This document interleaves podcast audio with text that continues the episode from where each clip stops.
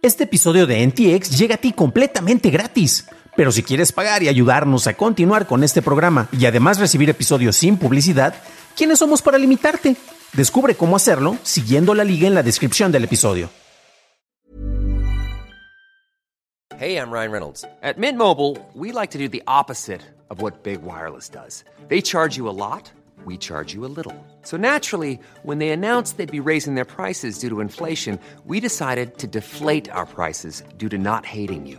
That's right. We're cutting the price of Mint Unlimited from $30 a month to just $15 a month. Give it a try at mintmobile.com slash switch. $45 upfront for three months plus taxes and fees. Promo for new customers for limited time. Unlimited more than 40 gigabytes per month. Slows. Full terms at mintmobile.com.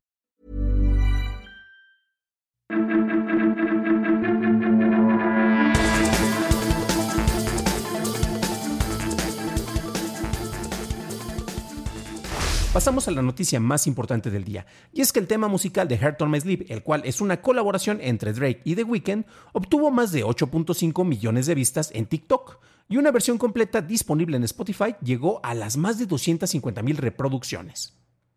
El detalle está en que ni Drake ni The Weeknd participaron en la creación de este tema. Su autor fue Ghostwriter, quien la desarrolló con el software entrenado en las voces de los intérpretes. Varios miembros de la industria musical están molestos por esto. Universal Music Group escribió previamente a Spotify y Apple Music para pedirles que impidan que empresas de inteligencia artificial accedieran a sus bibliotecas.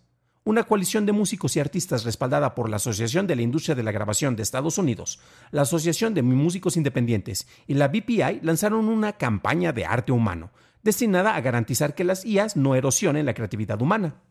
Curiosamente, Herton Sleep técnicamente no infringe ninguna ley de derecho de autor actual, ya que es una composición original.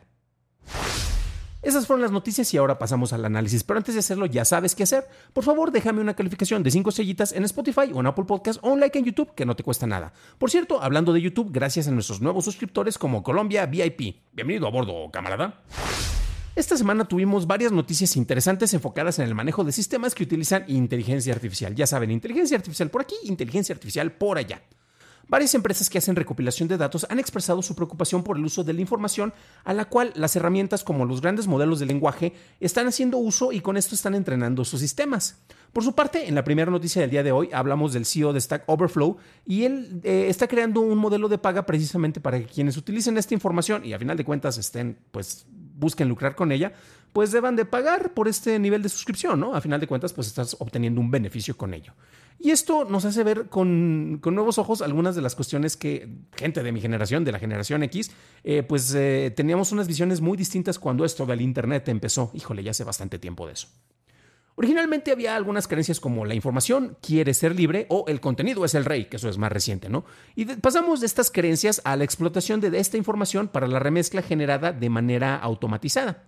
Este nuevo uso no estaba contemplado originalmente y si bien ha habido propuestas como la de Creative Commons, todo el contenido que yo tengo aquí en este canal, como el que tenemos en Churros y Palomitas desde el principio, lo registrábamos como en, Creative Commons, hacíamos remezclas de otras obras que tuvieran precisamente este, estas características, precisamente siempre dando atribución, es algo que siempre eh, estamos nosotros constante con eso, pero con el paso del tiempo hemos visto que este tipo de cuestiones pues no han sido optimizadas o utilizadas de maneras muy adecuadas, ¿no? A final de cuentas, yo puedo decidir cómo se utiliza mi obra y precisamente estas herramientas te ayudaban a que tuvieras el registro mismo de la obra y tú pudieras indicar de qué manera se podría utilizar. Si no quieres recibir atribución, no hay ningún problema. Si quieres recibir atribución, debes de recibirla. Si quieres lucrar con esto, debes de poder hacerlo. Si quieres que alguien más lucre con esto y te dé una parte de ese dinero, también puedes hacerlo. Esto se suponía que se iba a estar facilitando con este tipo de esquemas.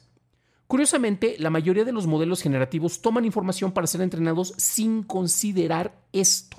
Y no es lo mismo que yo comparto un texto, una foto, una canción, un video como este que tú estás viendo en este momento y que yo te pueda permitir su uso para que hagas una remezcla a que alguien tome cantidades masivas de datos para ofrecer un producto que devalúa todo el proceso creativo de todas estas obras que está reciclando, ya que toma inspiración de ellas y pues no, no está tomando inspiración de ellas, no está asimilando nada, solo crea un masacote basado en información que ya fue publicada por alguien más. Y esta información pues puede satisfacer a las miradas menos críticas que no son muy exigentes con el contenido, porque pues bueno, están recibiendo una masa amorfa remezclada, ¿no? Si tú te has dedicado a la generación o compilación de obras útiles, como las empresas de las cuales estábamos hablando, eh, y ojo, porque no fue el único caso, ha habido otros casos que se presentaron la semana pasada y bueno, eh, esto nos da la pauta para la discusión, y estas están siendo explotadas de maneras no adecuadas que no te benefician a, ti, a, tú, a ti que eres el creador o quien ha estado haciendo toda esta compilación de información, pues entiende que quieras establecer limitantes, ya que alguien más podría utilizar esta herramienta generativa para crear algo suficientemente parecido a lo que tú estás ofreciendo sin que necesiten hacer todo el trabajo de curaduría almacenamiento. Por esto es que, eh, eh, curiosamente, ya hablamos de Shutterstock y de, por ejemplo, Getty Images, que han tenido dos enfoques muy distintos, pero fueron de las primeras empresas, estas empresas que ofrecen bancos de imágenes, de video y de audio, eh, bancos de contenido, y desde el principio estuvieron muy pendientes de este tema, y aunque hasta el momento, pues yo honestamente ya viendo en la práctica, no conozco a una empresa periodística, a una empresa, a una agencia de noticias que se respete y que decida utilizar una imagen generada por DALI o por Stable Diffusion en lugar de usar una foto real que está reportando un incidente, eh, un evento noticioso y que tú le puedas adquirir a estos medios. Ah, claro, tenemos una imagen de un lookalike para que te imagines cómo es cuando una persona estuvo recibiendo un premio o para que te imagines este, un choque de aviones, por ejemplo. No, no, no, no, vas y adquieres la imagen de estos bancos de imágenes porque a final de cuentas tienen un proceso de curaduría que te garantiza que la imagen eh, precisamente ah, es real de entrada, ¿no? Vamos a pasar a otro caso que curiosamente tiene algo de relación y que es con el tema musical de eh, Heart on My Sleep.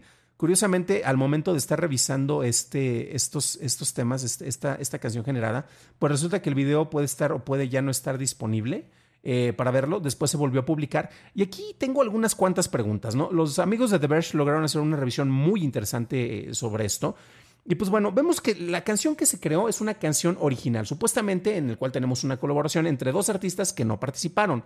Las voces generadas son voces, no están registradas, pero también es como, es de la misma manera en la cual tú no puedes registrar un estilo de pintura. Por ejemplo, yo puedo ser el inventor del surrealismo de fondos morados en la grabación de un video de tecnologías, eh, pero eso es un estilo. O sea, podría registrar una obra en la cual se está utilizando esto, pero no un estilo per se, porque ese estilo podría ser retomado por otra persona y crear alguna especie de variante. Entonces, Em, es curioso porque aquí están utilizando, se entrenaron unos modelos para generar las voces basadas en los artistas.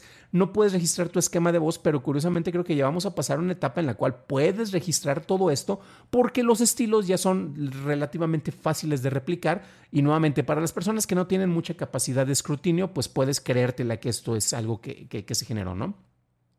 Y mencionaba que esto es interesante porque, por ejemplo, por parte de The Verge contactaron a Universal porque cuando tú veías el video en YouTube decía que el video había sido borrado, el de la canción de Heart on Sleep, por violación de copyright.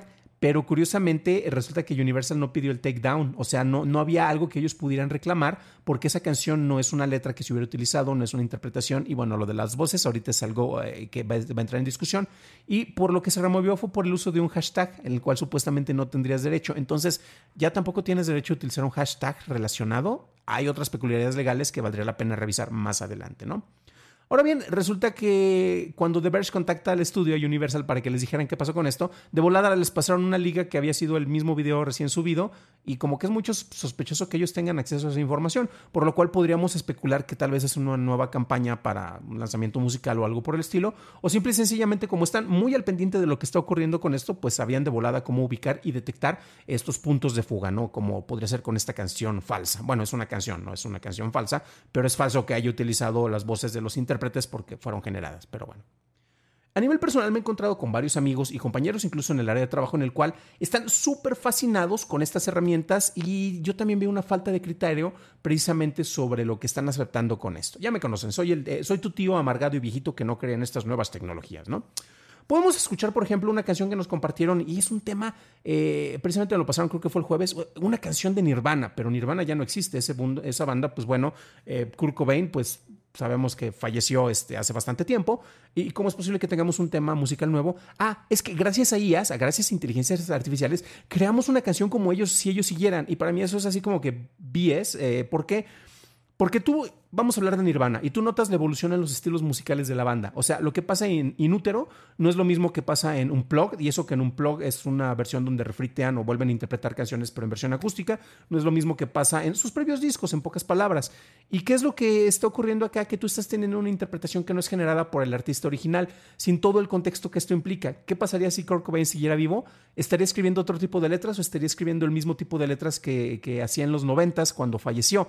Esta canción artificial creada o sea, es una canción real, pero la, versión, lo artificioso de la canción es, es, que sea un tema musical de Nirvana, que podría ser que dices, es que se escucha muy parecido en todo el estilo, pero al final de cuentas no es una canción creada por ellos, es una imitación barata. Y aquí es donde entra una pregunta. ¿Tiene valor en realidad esta copia que es regurgitada y generada por un modelo de inteligencia artificial donde ni siquiera hay un proceso de creación eh, consciente, no hay un, proceso precisamente en el cual se expresen otro tipo de factores fuera de que trata de, imitarme otro, otra obra ya conocida? La atención que llama solo viene porque hace referencia a un artista conocido y no tanto por el mérito propio que tiene esta obra por sí. Y es curioso porque, por ejemplo, si ustedes tienen Star Plus o Hulu en Estados Unidos, hay una serie muy divertida que es eh, History of the World Part 2 de Mel Brooks, que es la secuela de su película La historia del mundo, parte 1.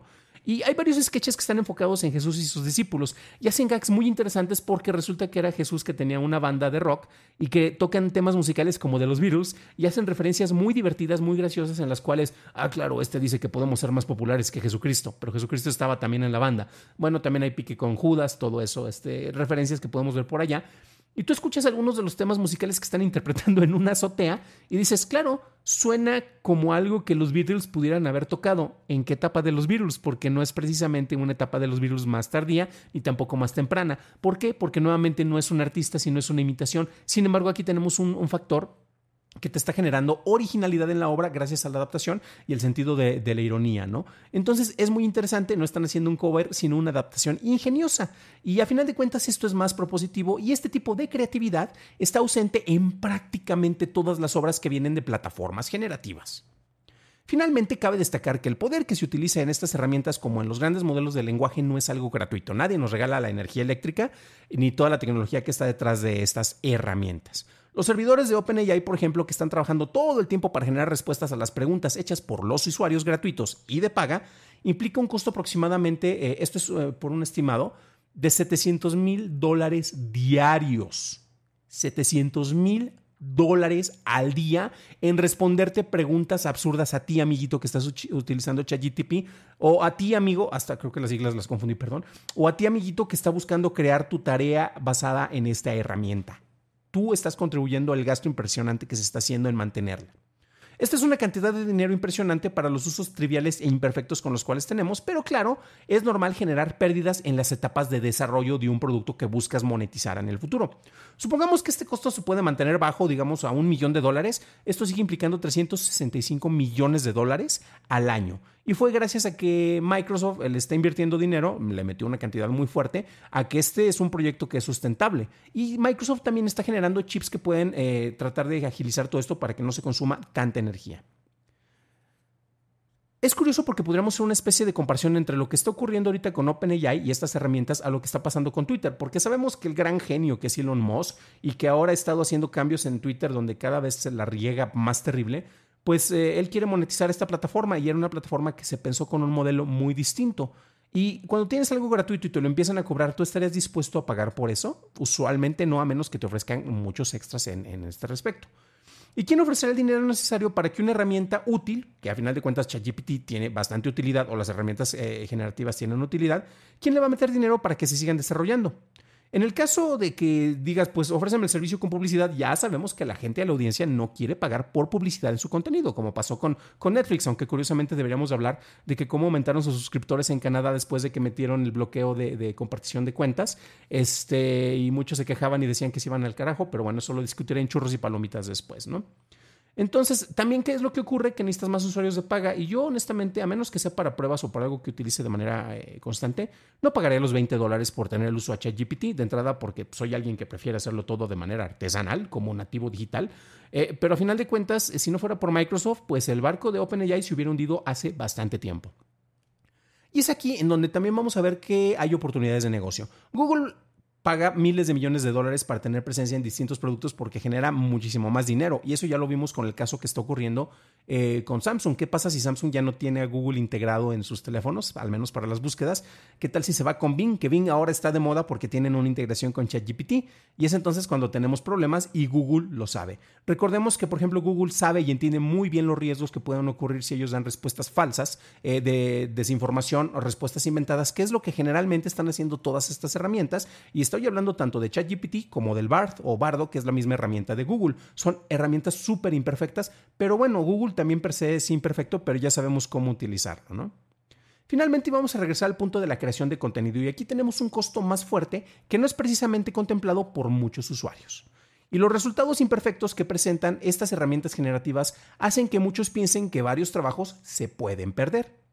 Esto depende desde luego del tipo de trabajo del que estemos hablando, ¿no? El costo por implementar una tecnología y administrarla usualmente, y tiene que ver con el caso de las inteligencias artificiales, es prácticamente el mismo, si no es que mayor que el tener a humanos haciendo estas labores.